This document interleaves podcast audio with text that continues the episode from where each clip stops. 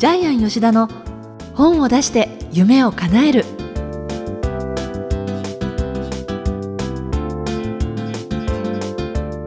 小林まどかです。ジャイアン吉田の本を出して夢を叶える。ジャイアン今回もよろしくお願いいたします。はい、よろしくお願いします。ところでねジャイアンあの9月に入りましたけれどもちょうどこの番組が2016年の9月スタートということで、ねえもう一年経っちゃいましたね。早くないですあかっという間でしたね。ね？なんか感覚まだ私の中では1年全然経ってないぐらいのイメージだったんですけれど今までねね毎週毎週なんで、でも50冊？はいね、もう紹介しました今回でね。54回目の配信ですもん。はい。もう本当一瞬でしたね。一はい。瞬最初はね、全く慣れなくてね、収録時間もね、3時間も4時間もかかってたんでしたですけどね。よね。それがある時から割とこのチームで動きがこう固まってきて、えでどんどん効率が良くなってきて、ええ。収録時間もぎゅっと短縮されて、ね、短い時2時間ぐらいでねね。あっという間にできることもあるんですけどもはあと昔はもう4冊やるとねうん。ひいひい疲れてたりしてね、い。ジャイアンそうでした？ええ疲れてましたえね。え結構うわー疲れたみたいな感じで倒れたりしてましたけども、あまあ集今は中してやりますからね。そうですね。今はそんなことなくなりましたね。はい、はい。実際にそのいろんな方からジャイアンこの番組聞いてますっていう声も聞くんじゃないですか？そうですね。パーティー行くとああ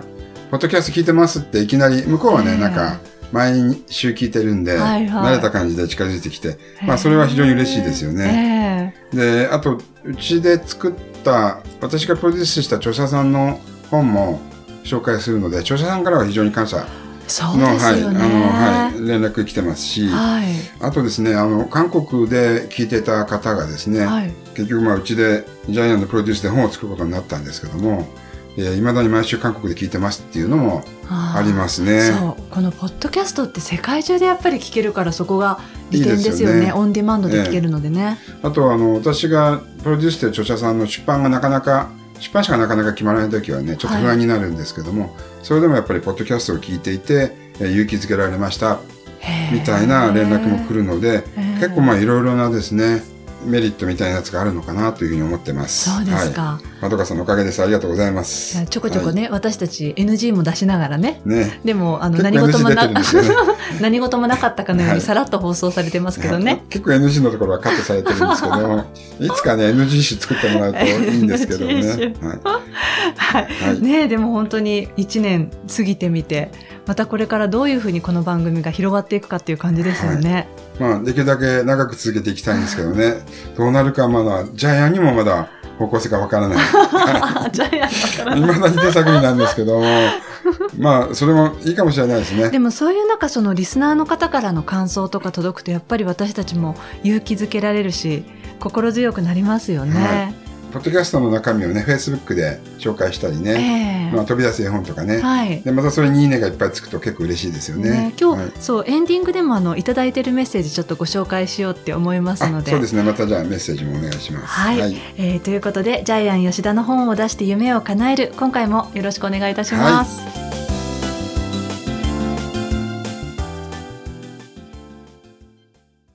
ては、いい本を読みましょうのコーナーです。このコーナーはジャイアンが出版プロデュースした本も含めて、世の中の読者の皆さんに読んでいただきたいといういい本をご紹介しているんですが、今回の一冊何でしょうか？はい。えー、ホビットの冒険。ファンタジー小説ですね。はい。J.R.R. トールキン。このですね、実は映画になったロード・オブ・リング、指輪物語の一番前に書かれた本がこのホビットの冒険で、え映画ではまずやっぱりロード・オブ・リング3部作が出た後にまた、えーホビットの冒険でですね、え3部作の映画が出てえますけども。はい、そうですね。はい。えー、まどかさん映画見られました？映画まだ見てないんですけど、ででも、ロード・オブ・ザ・リングは一応全部見て、えでも今回この本を、私本から入りましたから、ホビットの冒険。えはい。全然進まなくて、スラスラ読めなくて、はい。登場人物が結構、まあ多いじゃないですか。はいそしてみんな、あの、割とね、あの、小さいあの、キャラクターの方たちなので、はい。独特な世界観だし、はい。結構ね、難しかったんですけど、ジャイアン、もう昔からこの作品好きなんですよえっとね、ね。ジャイアンがですね、この作品に出会ったのはですね、大学生の時なんですけども、今から35年以上前ですね、チラシ配りのですね、はいポスティングのバイトをしていた時にラジオを聞きながら配ってたんですけども、その時 NHK ラジオでですね、世界の名作を朗読するコーナーがあって、その時にこの本を読んでたんです。え、じゃあよっぽど長いシリーズだったんじゃないですか？そうです。で、ホビットの冒険は、岩波少年文庫から出てまして、これが上下巻あります。はい。で、これはですね、小学生も多分読めると思います。多分あの、まどかさんが言ったように登場人物が多いんですけども、ドワーフと言われるですね、その人間とは違う種族がいるんですけど、これが13人も出てくるんですね。まあ、それからまあ、魔法使いが出てきたりですね、そのドワーフのお父さんやおじいちゃんですね。あの、実際の人物として出てこないんですけど、語られたりしていてですね、えそういう人物がたくさん出てきてるのが多分読みづらいことになってると思うんですけども。それこそ、ジャイアン、この指輪物語のはい。解説書というのか、はい。それをジャイアンが執筆されたこともあるんですよね。はい、えっとですね、2002年にジャイアンは、指輪物語、その旅を最高に楽しむ本っていう本をですね、三笠書房から出してます。いや、今回私、この本、ジャイアン読みたかったです。そうなんですよね。で、ちなみに指輪物語じゃなくてですね、ホビットの冒険を取り上げたのは、はいホビットの冒険は、えー少年少女用に優しい文章で書いてあるんですね。あはいはい。で、指輪物語はですね、どちらかというと大人用に書いてあってですね、6巻ぐらいありまして、すごく分厚いんですよね。多分読むのに1ヶ月かかると思いますね。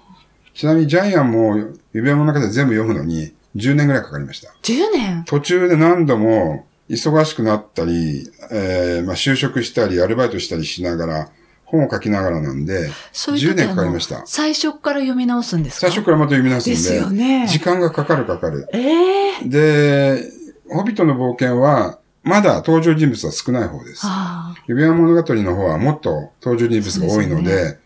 大変ですあ。。えあと描写がすごいんで、暗い森の描写とかが、ものすごくヘビに書かれてるんで、はい。息が疲れるんですよ。本当に疲れるんですから。はい。ねじゃあ、ジャイアンこの本当にホビットの冒険を今回ご紹介しようと思った、そのきっかけは何だったんですか？きっかけは、その、やっぱり NHK で聞いて、こんなに面白い物語があるのかって思うんですけども、主役の主人公はですね、ホビット族という小人族なんですけども、これがですね、人間じゃないんです。足の裏に毛が生えてるんですけども、それがですね、茶色の毛で、ホビット族は歩くときに足音がしないんです。で人間が近づいてくる足音は、もう2キロ先からわかるような、なんかそういう生き物なんですけど、大きさがどのぐらいかっていうね、描写のところがすごい具体的で、ええ。あの、白雪姫に出てくる7人の小人よりも小さいけれど、ええ。ガリバー旅行記に出てくる小人よりは大きいっていうふうに書いて、あ、そうか、大体こんな感じねっていうのがわかりますよね。ただですね、やっぱりそれだとストーリー成り立たないんで、多分、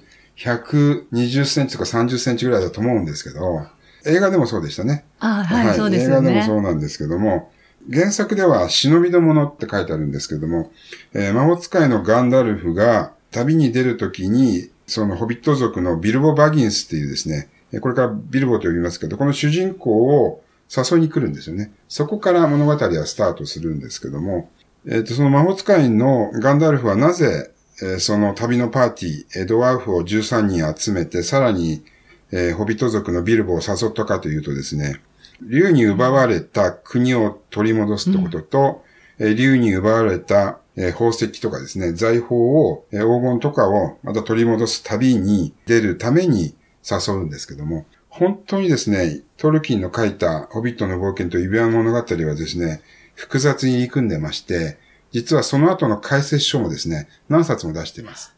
でさらにトルキンは、このホビットの世界の新しい英語みたいな言葉、エスペラント語みたいな言葉まで作ってるんです。その世界の辞典のまた解説書まで作ってるんで、も面白い。うどこまでもですね、作品が広がってるんですけども、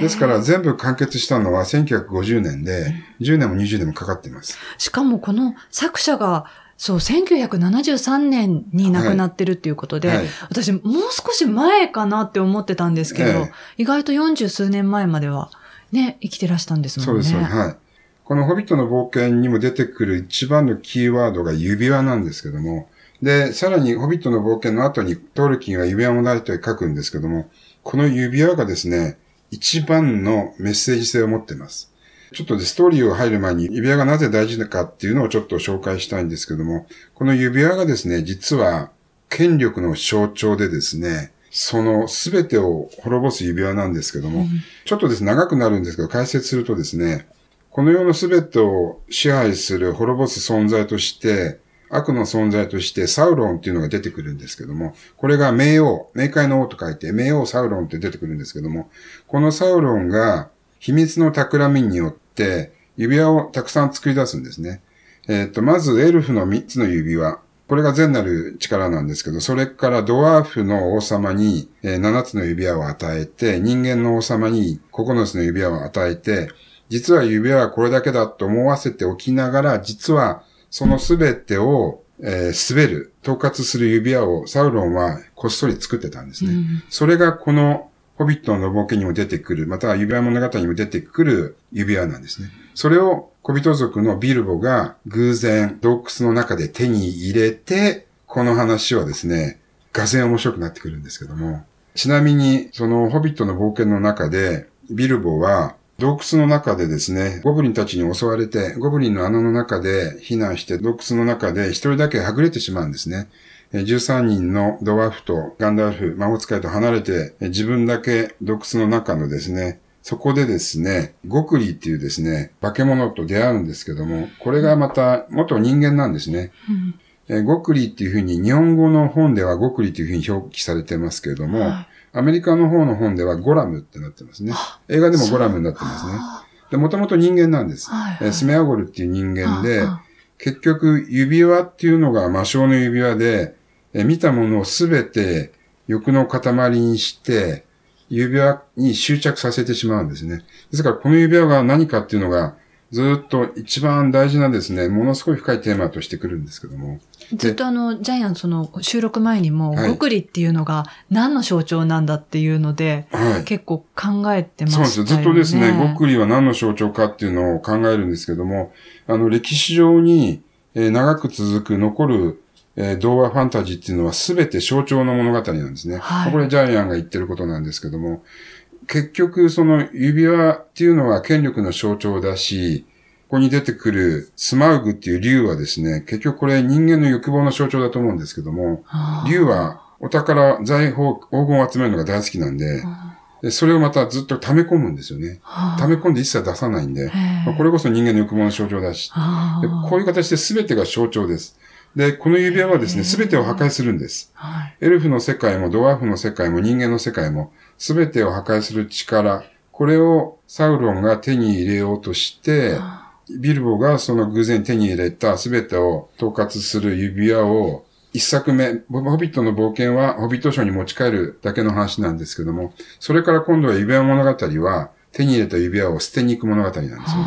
ものすごい壮大な話なんですけども、人間の欲望が捨てきれるかっていう、そういう哲学的なテーマにもつながっていくんですけども。そんな風に見なかったですけどね、そういう話なんです、もともとは。えー、で、ただ、ストーリーはファンタジーなので面白いです。で、もう典型的な、あの、西洋のストーリーです。竜がいて、竜が宝が好きで、ずっと宝を持ってる。で、それを奪いに行くために、えー、勇士たちが、えー、まあ、探検に行くみたいな。はいはい、で、なおかつ魔法使いが出てくるみたいな。まあ、ちなみに、えーまあ、正確に言うとですね、ガンダルフは魔法使いではないんですよね。原作では、神が使わせた精霊なんです。マイヤっていう。で神っていうのがまた、バラールっていう神様がいるんですけども、これまあ話すとですね、キリがないんです。ちなみに、指輪物語のは、神話の世界まで書かれてるんで、またさらに神話の世界の話もあるんです。どこまでも話が広がるのかと思うぐらい広がりの深い世界なんですけども。ですから、ハマった方は本当にハマります。で、ですからジャイアンは一応指輪物語の解説書を書いてますけども、はい、知識的にはやっぱり本当にハマってる人にはかなわないと思いますね。ジャイアン、映画はご覧になりますか？映画も何度も見てます。で、映画は原作に非常に忠実に作ってます。ほとんどですね、原作通りに作ってます。あ、そうちょっとですね、妖精の国の会議が原作にはないのがあったりとかですね、あと、指輪物語に関しては、トム・ボンディバルっていう何も執着しないようなですね、魔法使いというか妖精みたいなやつ出てくるんですけども、それがなかったりみたいな、本当一つか二つぐらいです。えっ、ー、と、原作から弾かれてる映像がないっていうのが。ですから本当に映画監督は、ピーター・ジャクソンですけど、映画監督、忠実に作ってますね。あ、そうですか、えー、ストーリーに戻りますけども、え竜のスマーグに奪われた国を取り返し、そして竜のスマーグが自分で抱え込んでいるですね、黄金や財宝を取り戻しにですね、魔法使いと、あと13人のドワーフ族が行くんですけども、その13人のドワーフ族は、王権シールドっていうですね、元あの、王様の息子ですね、正当な後継者と一緒にですね、えー、そこの竜に奪われた国に旅するんですけど、その旅するときにですね、霜降り山脈みたいですね、ものすごい山脈を越えたり、あと、ゴブリンに囚われて、山の地下深くにですね、落とされたりとかですね、もう本当に、ここら辺はファンタジー小説の極地でですね、えー、あるいは巨大な雲たちにですね、闇の森で襲われたりみたいな。それから、その巨大なスマーグっていう竜をですね、えー、人間のバルと、えー、弓の名手がですね、えー、撃ち落とすみたいなですね。もうここら辺は本当に面白いんですけど、ただやっぱり根底は非常に深い哲学が流れています。でちょうどこれってですね、第二次世界大戦の時に書かれたんで、あ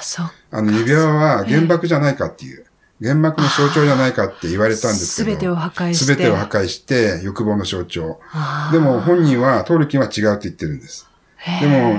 今から思うと、これって原爆だよね、みたいな。私はそう思ってるんですけども。それこそ何週間前にご紹介したムーミンもちょうど対戦中に書かれているから、えあの、やっぱりそういう、こういう童話も時代背景とともに知ってみると、え違った覚悟でなんか理解できますね。そうなんです、そうなんです。で、そのやっぱり、まあ、ビルボもそうですし、その、え指輪の魔力に取り憑かれて人間を捨てて化け物になってしまったゴクリーもそうなんですけども、あるいはやっぱりですね、この一緒にですね、竜退治に行くそのドワーフの王の王権シールドも結局は、その竜の財宝を全部手にした途端に心変わりして、人には一つもやらないって、心変わりしてですね、結局、ビルボ執着ですね。そう、執着して、うん、ビルボをもっと敵対するんですけども、本当に人間の欲のドロドロしたところまで、ね、結構うまく描き出されていますよね。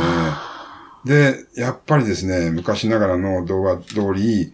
ゴブリンたちの大群、それから、そのサウルの手下のですね、怪物というか化け物みたいな人たちとまた戦う場面とかね、最後にまた用意されてるんで、本当にですね、ファンタジー小説の頂点に一致する本だと思いますけども。そういう概念みたいなのね、ファンタジー小説、ジャイアン読まれるときに、はい、その裏のテーマみたいなのっていうのは、読みながら。あ、それは探さないです。単純に小説の世界に入るんで。はいはい。読み終わってから。終わってからまた探りますけども。例えば、あの、ホビットの冒険でジャイアンが一番面白いのは、指輪をたまたま拾って、それを持っていたゴクリが、ホビットを食べようとして、え挑みかかってくるんですけど、その時に謎々をやってですね、助かるんですけども、私はこの本の中でそこが一番手に汗握るというか面白かったんですけども、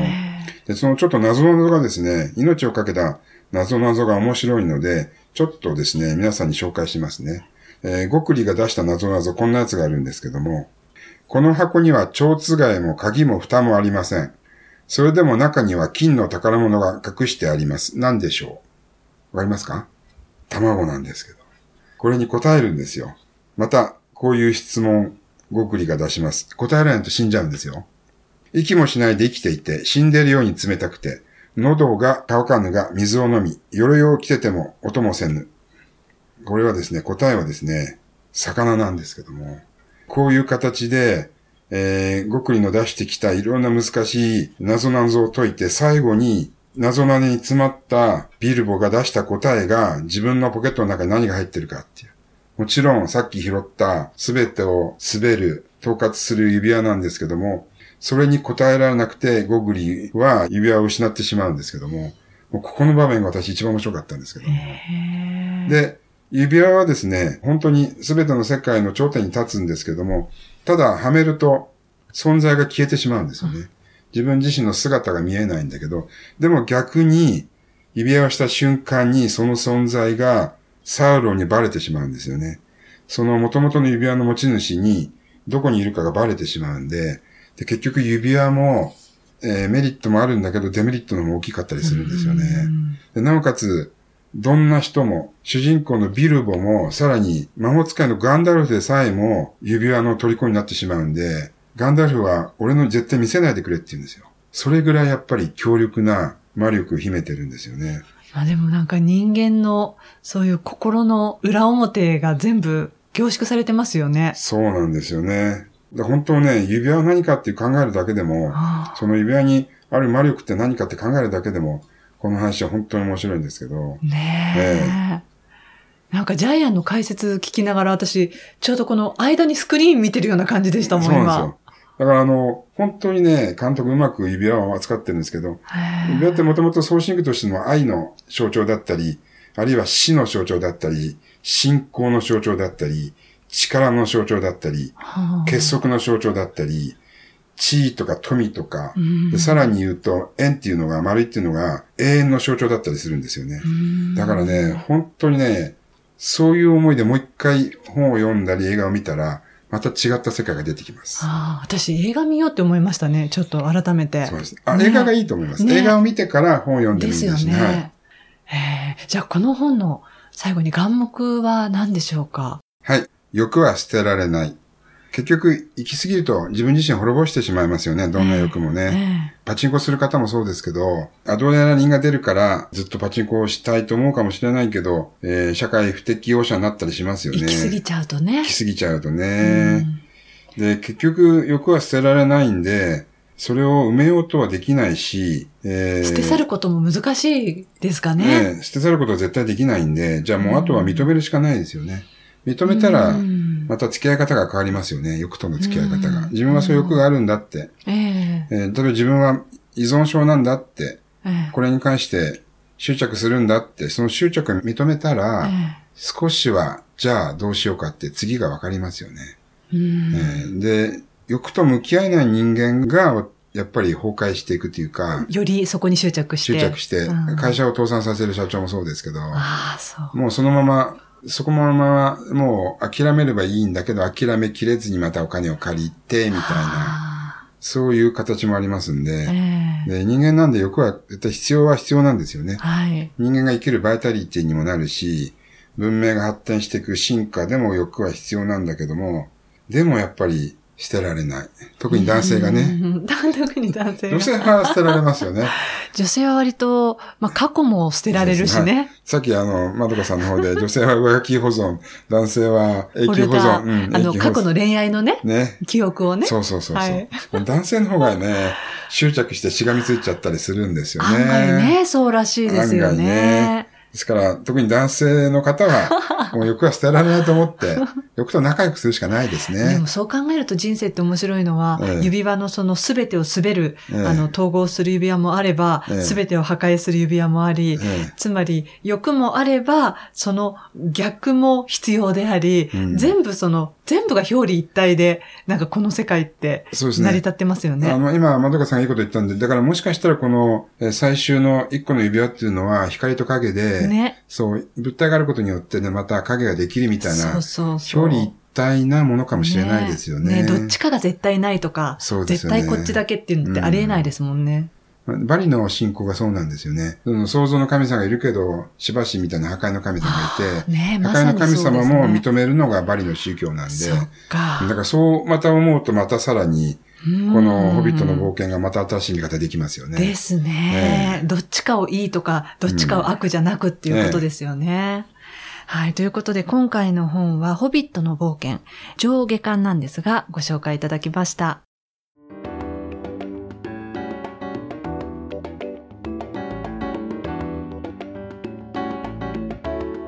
続いては本を出したい人の教科書のコーナーです。このコーナーは本を出すプロセスで出てくる問題を毎回1テーマ絞ってジャイアンが伝えてくださるんですが、今回のテーマ何でしょうか？はい、えー歴史に残る物語はすべて象徴の文学です。あまさに今日ご紹介したホビットもはい。象徴の、すべて象徴してねます。はい。ですよね。で、象徴してない本は残らないんです。消えてっちゃうんです。ええ。えーですから、例えば、ま、あの昔私、えー星の王子様の自分の本の解説書をやりましたけども。素晴らしい本でしたね。で蛇っていうのが死の象徴だし、あはい。狐っていうのが賢者で知恵を与えてくれる人の象徴だし、はい。で砂漠っていうのがね、心の荒廃、象徴だし。バラは？そうですね、バラはですね、妻のコンスレアの象。徴だったんですけども、ええまあ、わがままなバラの花っていうのがまた別な象徴ですし、えーもう例えば、星の王様に出てくる羊っていうのが当時の戦争下で脅かされていた民衆の象徴だったり、あもう全てが象徴で、えー、イベンは物語の象徴なんですけども、ですからもし物語を書きたい方がいたらですね、まず最初に自分が登場させるものは何かっていう、えー象徴をちょっと考えられた方がいいかもしれないですね。例えばグリム童話で主人公とかヒロインとかお姫様に危機を知らせるためにやってくる動物がですね、はいカエルだったりするんですよ。はい。カエルっていうのは両生類ですよね。はいあの世の世界とこっちの世界を行き来するんで、えー絶対にその動物はカエルだったり、あるいはカニだったりするんですよ。でそこら辺もね、やっぱりうまくね、象徴の文学なんで書かれているんです。なんかそんな風に私例えばディズニーにしても、えグリム童話にしても、えなんか見てきてないので私非常に単純な見方してたんだなって思っちゃいましたね。もともと昔話は大人のための交渉文芸だったので、へ微妙に隠されてます。ですから、グリム童話も、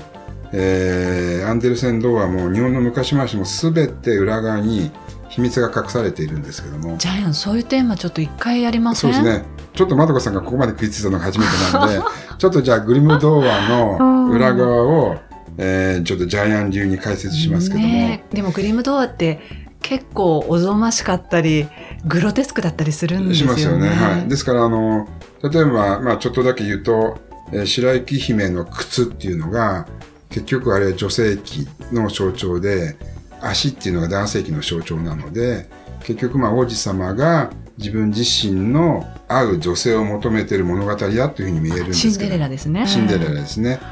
えーですから、まあ、こういう話をですね、ちょっとまあたくさんじゃあ、ジャイアンの方でですね、えー解説できますんで、また、えー機会がありましたら、えーグリム童話とかですね、アンデルセン童話、日本の昔話のですね、ちょっと裏側、象徴をですね、やってみたいなと思ってます。はい、そうですね、はいえーということで歴史に残るすべて名作は象徴文学だということでお話しいただきました。